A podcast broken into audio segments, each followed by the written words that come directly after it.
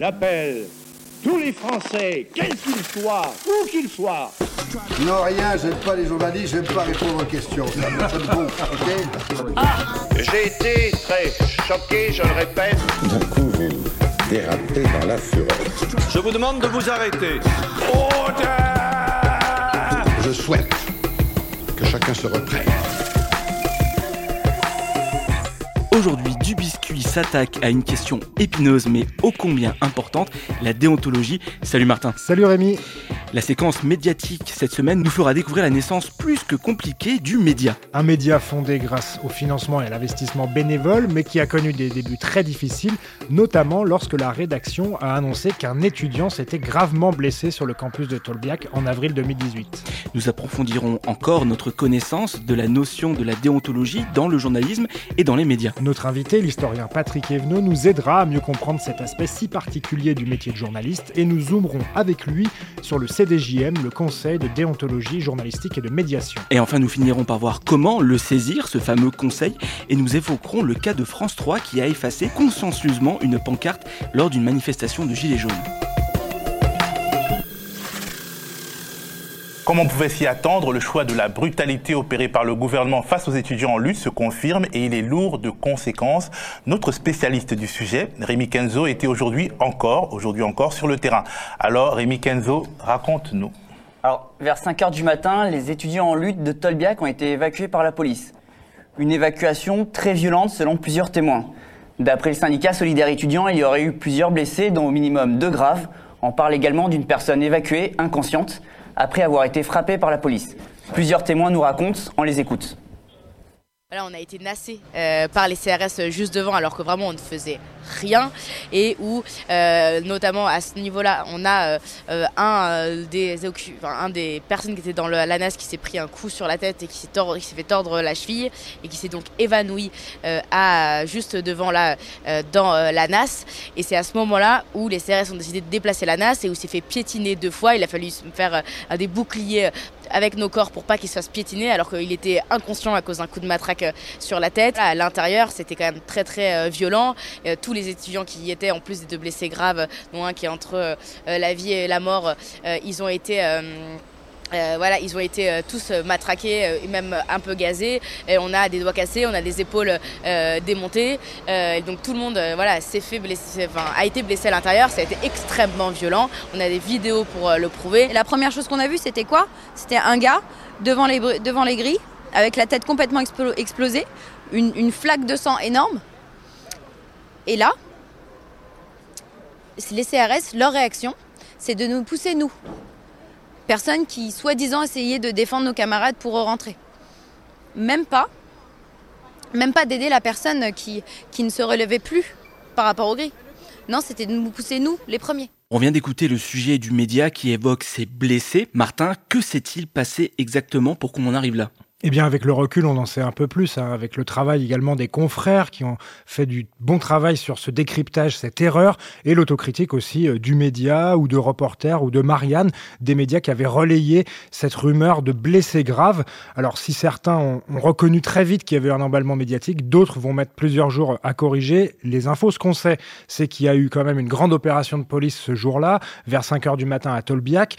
Et à partir de là, Rémi, euh, il y a pas mal de divergences et surtout des mensonges. On va pas revenir euh, pour refaire l'histoire sur chaque élément euh, de cet emballement médiatique, mais ce qui est sûr, c'est que il y a des reporters du média qui ont, eh bien, pas assez bien vérifié des témoignages, qui ont cru des gens qui mentaient. Et ça, c'est difficile qu'on soit reporter aux médias ou journaliste dans un autre média de décrypter le, le le faux, le mensonge dans un témoignage. Il faut alors euh, recouper les sources, essayer de trouver deux ou trois témoins.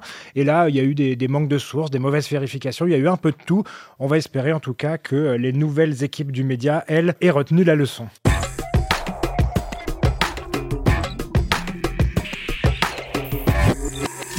Aujourd'hui, nous allons beaucoup parler de déontologie, mais en quoi ça consiste la déontologie dans le journalisme? Dans un métier, dans un secteur professionnel, la déontologie, c'est en fait l'ensemble des règles, des devoirs qui vont régir la profession. Pour nous aider à y voir plus clair, nous avons rencontré Patrick Evenot, historien des médias à la Sorbonne Paris 1.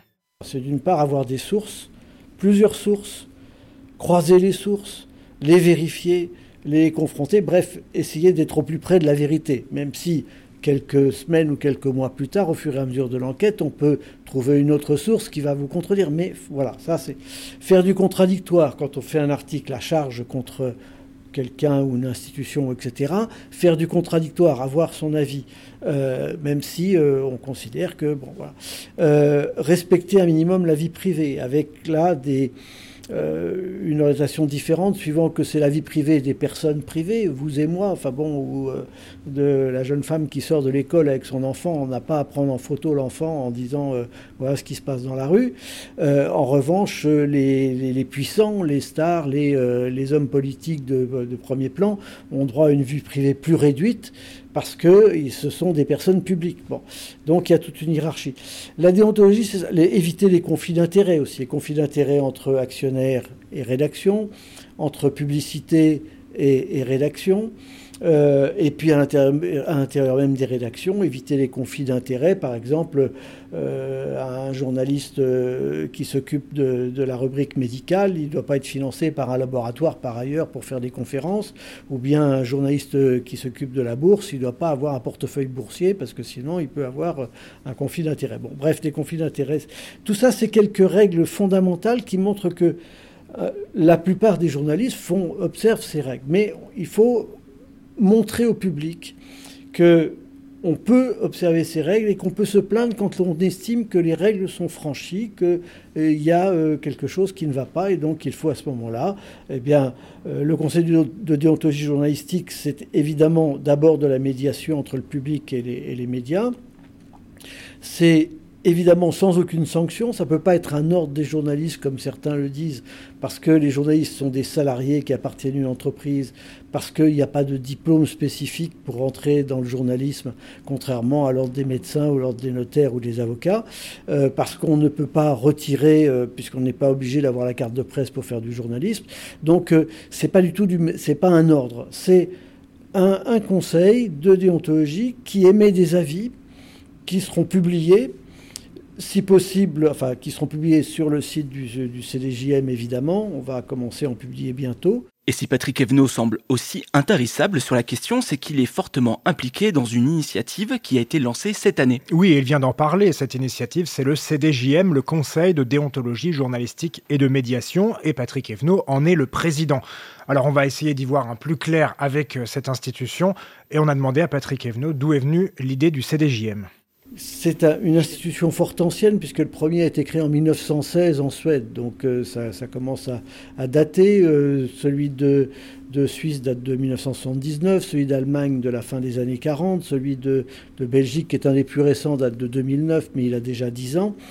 Un conseil de déontologie journalistique et de médiation, comme on vient de le créer en France, c'est quelque chose qui permet de réunir les trois parties qui font un média, c'est-à-dire les rédactions, les journalistes, c'est évidemment ce qui écrit, filme, diffuse, etc., mais aussi le public à qui on s'adresse et l'entreprise qui est le lien entre tout ça, parce que l'entreprise, elle a besoin de gagner de l'argent pour payer les journalistes, parce qu'il n'y a pas de rédaction sans entreprise.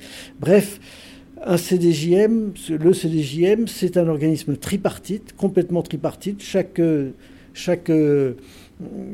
collège à trois, un tiers de, des, membres, un tiers du conseil d'administration, un tiers du bureau, enfin bon, etc.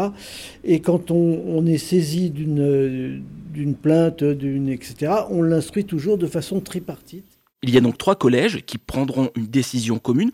On peut d'ailleurs retrouver en ligne les présentations des participants au CDJM. Oui, on retrouve par exemple des membres du SNJ, le syndicat national des journalistes, comme Vincent Lanier ou Dominique Pradalier. Mais si vous voulez euh, regarder aussi les profils des autres membres ou candidater pour être membre dans le collège du public, par exemple, eh bien, rendez-vous sur, sur le site du CDJM. Est-ce qu'il y a d'autres membres du CDJM Oui, il y a des représentants des écoles de journalistes, des éditeurs de presse, des journalistes à la retraite. Vous allez pouvoir découvrir tout cela sur le site.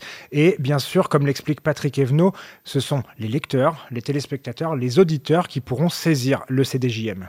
Ce qui est important, c'est ça, c'est que le public pourra dire voilà, tel article m'a choqué, telle émission m'a choqué pour telle et telle raison.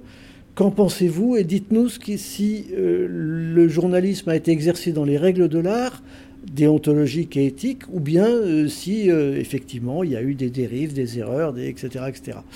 Euh, tout ceci évidemment dans quelque chose de très important, c'est et bien sûr la liberté de la presse, le droit d'informer reste entier, la liberté d'expression reste entière. On ne touche pas aux lignes éditoriales. Hein. Chaque journal ou chaque télé ou chaque radio a sa ligne éditoriale. Il est tout à fait compréhensible que euh, Valeurs Actuelles n'est pas la même ligne éditoriale que l'humanité. C'est pas le problème. On ne touche pas aux choix éditoriaux qui sont l'apanage des rédactions, c'est-à-dire que quand une rédaction choisit de traiter tel sujet en grande ampleur plutôt que tel autre euh, un peu moins, euh, c'est un choix parce qu'il considère que c'est ce qu'il faut faire à ce moment-là, à ce moment précis. Mais ça doit se faire dans les règles de l'art. Les règles de l'art, elles sont édictées dans des codes il y a trois codes de référence en France, mais on pourrait en trouver d'autres. Il y a le, code du SNJ de 1918 qui a été révisé en 2011. Il y a la charte de Munich de 1971 qui est une charte européenne. Et puis il y a la charte de la Fédération internationale des journalistes qui vient d'être publiée en 2019, euh, qui regroupe 600 000 journalistes à travers le monde. mais les trois chartes disent à peu de choses près la même chose. Qu'est-ce qu'il faut faire pour faire du journalisme dans les règles de l'art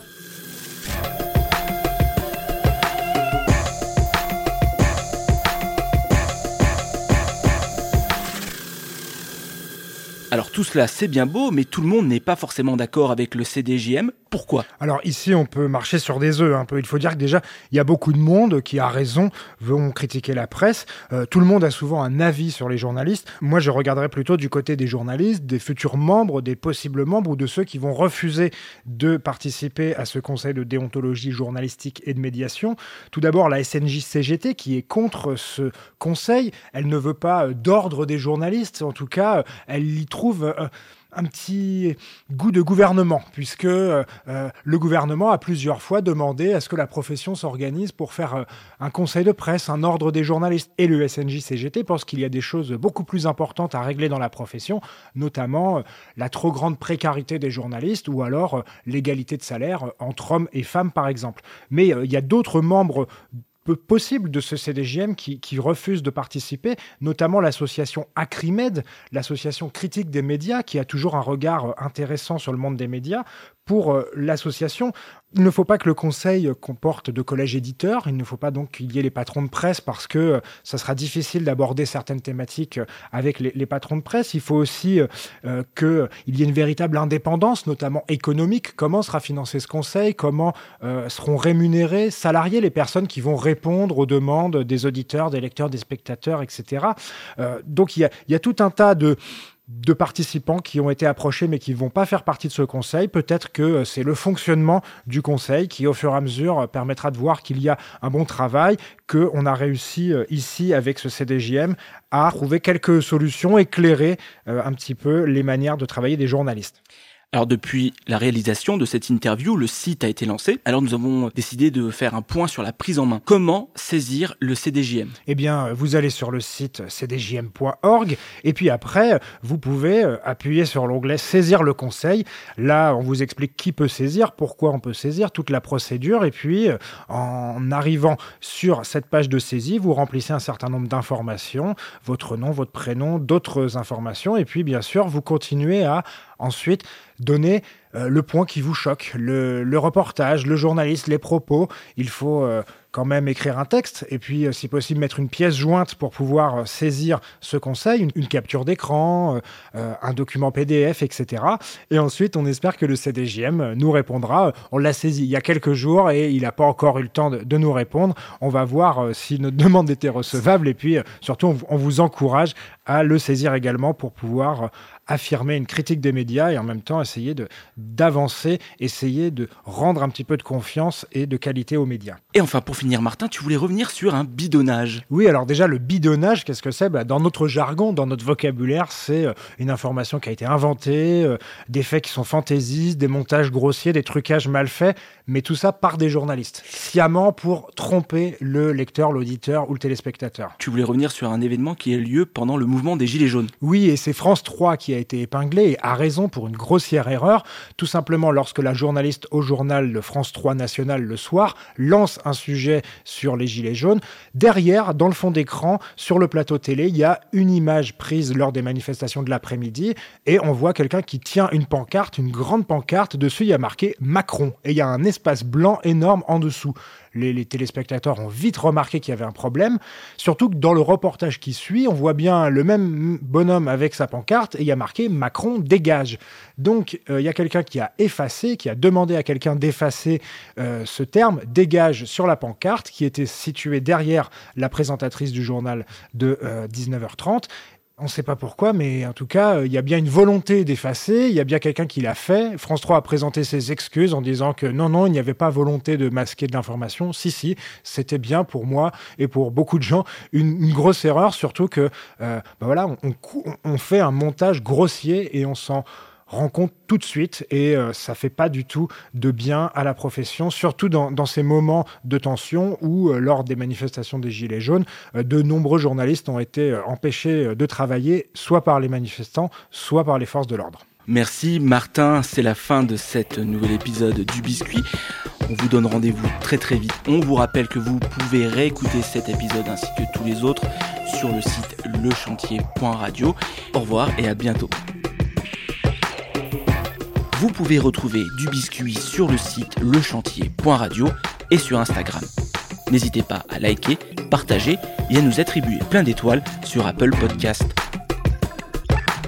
Avant de vous quitter, je vous souhaite bonne chance à chacune et à chacun d'entre vous. Au revoir.